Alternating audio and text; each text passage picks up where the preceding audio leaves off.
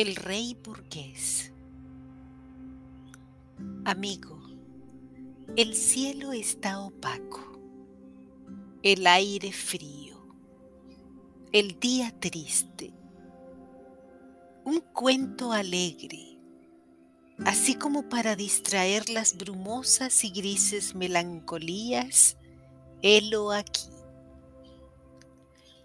Había en una ciudad inmensa y brillante un rey muy poderoso, que tenía trajes caprichosos y ricos, esclavas desnudas, blancas y negras, caballos de largas crines, armas flamantísimas, galgos rápidos, y monteros con cuernos de bronce que llenaban el viento con sus fanfarrias. ¿Era un rey poeta? No, amigo mío, era el rey burgués.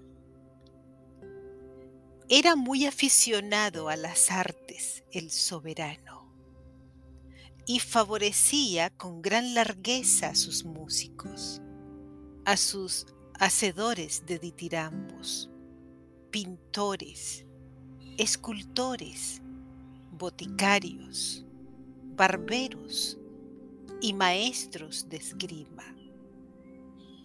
Cuando iba a la floresta, junto al corzo o jabalí herido y sangriento, hacía improvisar a sus profesores de retórica canciones alusivas.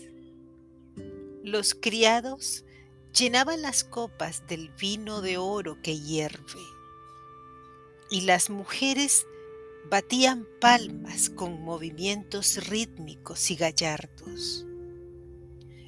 Era un rey sol en su Babilonia llena de músicas de carcajadas y de ruido de festín. Cuando se hastiaba de la ciudad bullente, iba de casa atronando el bosque con sus tropeles y hacía salir de sus nidos a las aves asustadas. Y el vocerío repercutía en lo más escondido de las cavernas. Los perros de patas elásticas iban rompiendo la maleza en la carrera. Y los cazadores, inclinados sobre el pescuezo de los caballos, hacían ondear los mantos purpúreos y llevaban las caras encendidas y las cabelleras al viento. El rey tenía un palacio soberbio donde había acumulado riquezas y objetos de arte maravillosos. Llegaba a él por entre grupos de lilas y extensos estanques, siendo saludado por los cisnes de cuello blanco, antes que por los lacayos estirados. Buen gusto Subía por una escalera llena de columnas de alabastro y de esmaradita, que tenía a los lados leones de mármol como los de los tronos salomónicos. Refinamiento.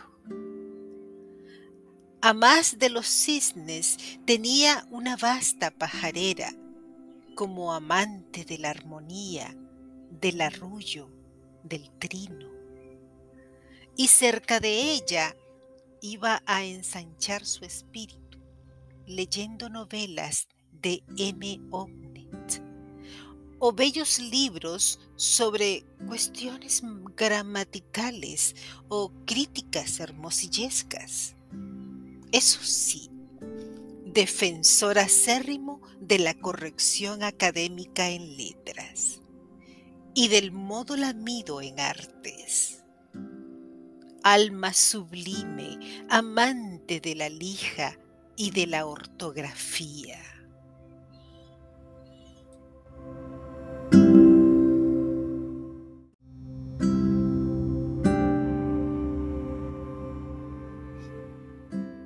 Japonerías, chinerías, por moda y nada más. Bien podía darse el gusto de un salón digno del gusto de un Gongort y de los millones de un Creso. Quimeras de bronce con las fauces abiertas y las colas enroscadas, en grupos fantásticos y maravillosos. Lacas de Kioto con incrustaciones de hojas y ramas de una flora monstruosa, y animales de una fauna desconocida. Mariposas de raros abanicos junto a las paredes, peces y gallos de colores, máscaras de gestos infernales y con ojos como si fuesen vivos partesanas de hojas antiquísimas y empuñaduras con dragones devorando flores de loto, y en conchas de huevo, túnicas de seda amarilla como tejidas con hilos de araña, sembradas de garzas rojas y de verdes matas de arroz. Y tibores, porcelanas de muchos siglos, de aquellas en que hay guerreros tártaros con una piel que les hasta los riñones y que llevan arcos estirados y manojos de flechas. Por lo demás, había el salón griego lleno de mármoles, dioses, musas, ninfas y sátiros, el salón de los tiempos galantes, con cuadros del gran Watteau y de Chardin. Dos, tres, cuatro, cuántos salones. Y mecenas se paseaban por todos con la cara inundada de cierta majestad, el vientre feliz y la corona en la cabeza como un rey de naipe. Un día le llevaron una rara especie de hombre ante su trono, donde se hallaba rodeado de cortesanos, de retóricos y de maestros de equitación y de baile. ¿Qué es eso? preguntó. Señor, es un poeta. El rey Tenía cisnes en el estanque, canarios, gorriones, sensontes en la pajarera. Un poeta era algo nuevo y extraño. Dejadle aquí. Y el poeta, Señor, no he comido. Y el rey, habla y comerás comenzó. Señor, ha tiempo que yo canto el verbo del porvenir. He tendido mis alas al huracán. He nacido en el tiempo de la aurora. Busco la raza escogida que debe esperar con el himno en la boca y la lira en la mano, la salida del gran sol He abandonado la inspiración de la ciudad malsana, la alcoba llena de perfumes, la musa de carne que llena el alma de pequeñez y el rostro de polvos de arroz. He roto el arpa adulona de las cuerdas débiles contra las copas de bohemia y las jarras donde espumea el vino que embriaga sin dar fortaleza He arrojado el manto que me hacía parecer histrión o mujer y he vestido de modo salvaje y espléndido. Mi harapo es de púrpura. He ido a la selva donde he quedado vigoroso y ahito de leche fecunda y licor de nueva vida y en la ribera del mar áspero, sacudiendo la cabeza bajo la fuerte y negra tempestad, como un ángel soberbio o como un semidios olímpico. He ensayado el jambo, dando al olvido el madrigal. He acariciado a la gran naturaleza y he buscado al calor del ideal el verso que está en el astro, en el fondo del cielo, y el que está en la perla, en lo profundo del océano.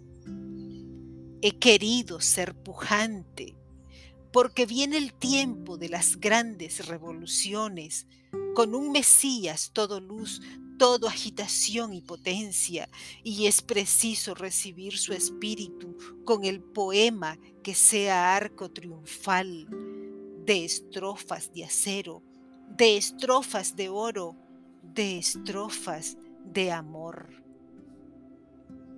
Señor, el arte no está en los fríos envoltorios de mármol, ni en los cuadros lamidos, ni en el excelente señor Ognet. Señor, el arte no viste pantalones, ni habla en burgués, ni pone los puntos en todas las síes. Él es augusto, tiene mantos de oro o de llamas, o anda desnudo y amasa la greda con fiebre, y pinta con luz y es opulento, y da golpes de ala como las águilas o zarpazos como los leones. Señor, entre un Apolo y un ganso, preferid el Apolo, aunque el uno sea de tierra cocida y el otro de marfil. Ah, la poesía. Y bien, los ritmos se prostituyen, se cantan los lunares de las mujeres y se fabrican jarabes poéticos. Además, Señor, el zapatero critica mis endecasílabos y el señor profesor de farmacia pone puntos y comas a mi inspiración. Señor, y vos lo autorizáis todo esto. El ideal, el ideal. El rey interrumpió. ¿Ya habéis oído? ¿Qué hacer?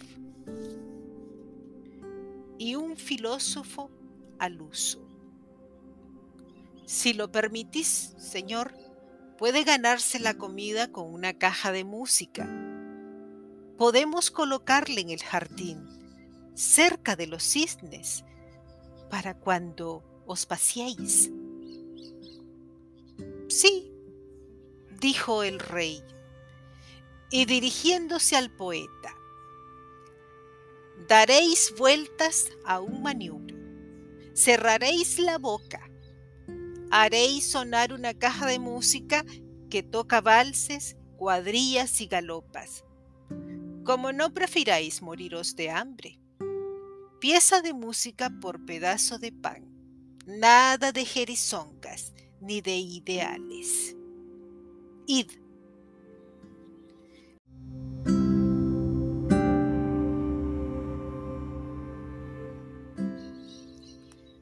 Y desde aquel día pudo verse a la orilla del estanque de los cisnes al poeta hambriento que daba vueltas al manubrio. Tirín, tirín, tirín. Avergonzado a las miradas del gran sol. ¿Pasaba el rey por las cercanías? Tirín, tirín, tirín. Había que llenar el estómago. Tirín, tirín, tirín. Todo entre las burlas de los pájaros libres que llegaban a beber rocío en las lilas floridas, entre el zumbido de las abejas que le picaban el rostro y le llenaban los ojos de lágrimas. Tirín, tirín, tirín. Lágrimas amargas que rodaban por sus mejillas y que caían a la tierra negra. Y llegó el invierno y el pobre sintió frío en el cuerpo y en el alma. Y su cerebro estaba como petrificado y los grandes signos estaban en el olvido. Y el poeta de la montaña coronada de águilas no era sino un pobre diablo que daba vueltas al manubrio. Tirín, tirín, tirín.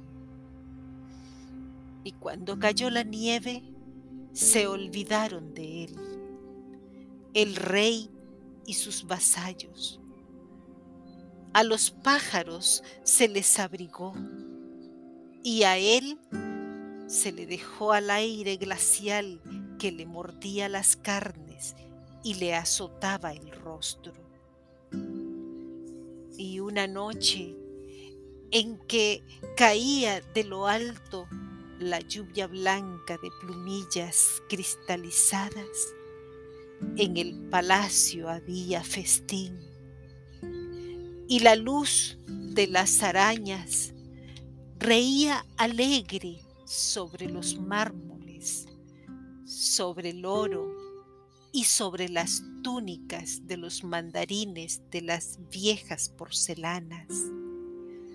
Y se aplaudían hasta la locura los brindis del señor profesor de retórica, cuajados de dáctilos, de anapestos y de pirriquios, mientras en las copas cristalinas hervía el champán con su burbujeo luminoso y fugaz.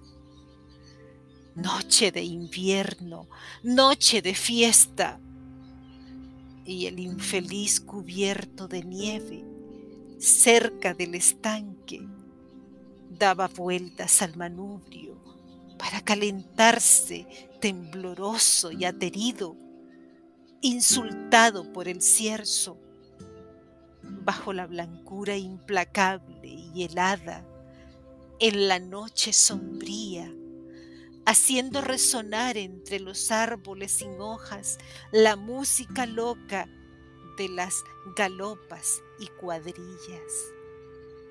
Y se quedó muerto pensando en que nacería el sol del día venidero y con él el ideal, y en que el arte no vestiría pantalones sino manto de llamas o de oro.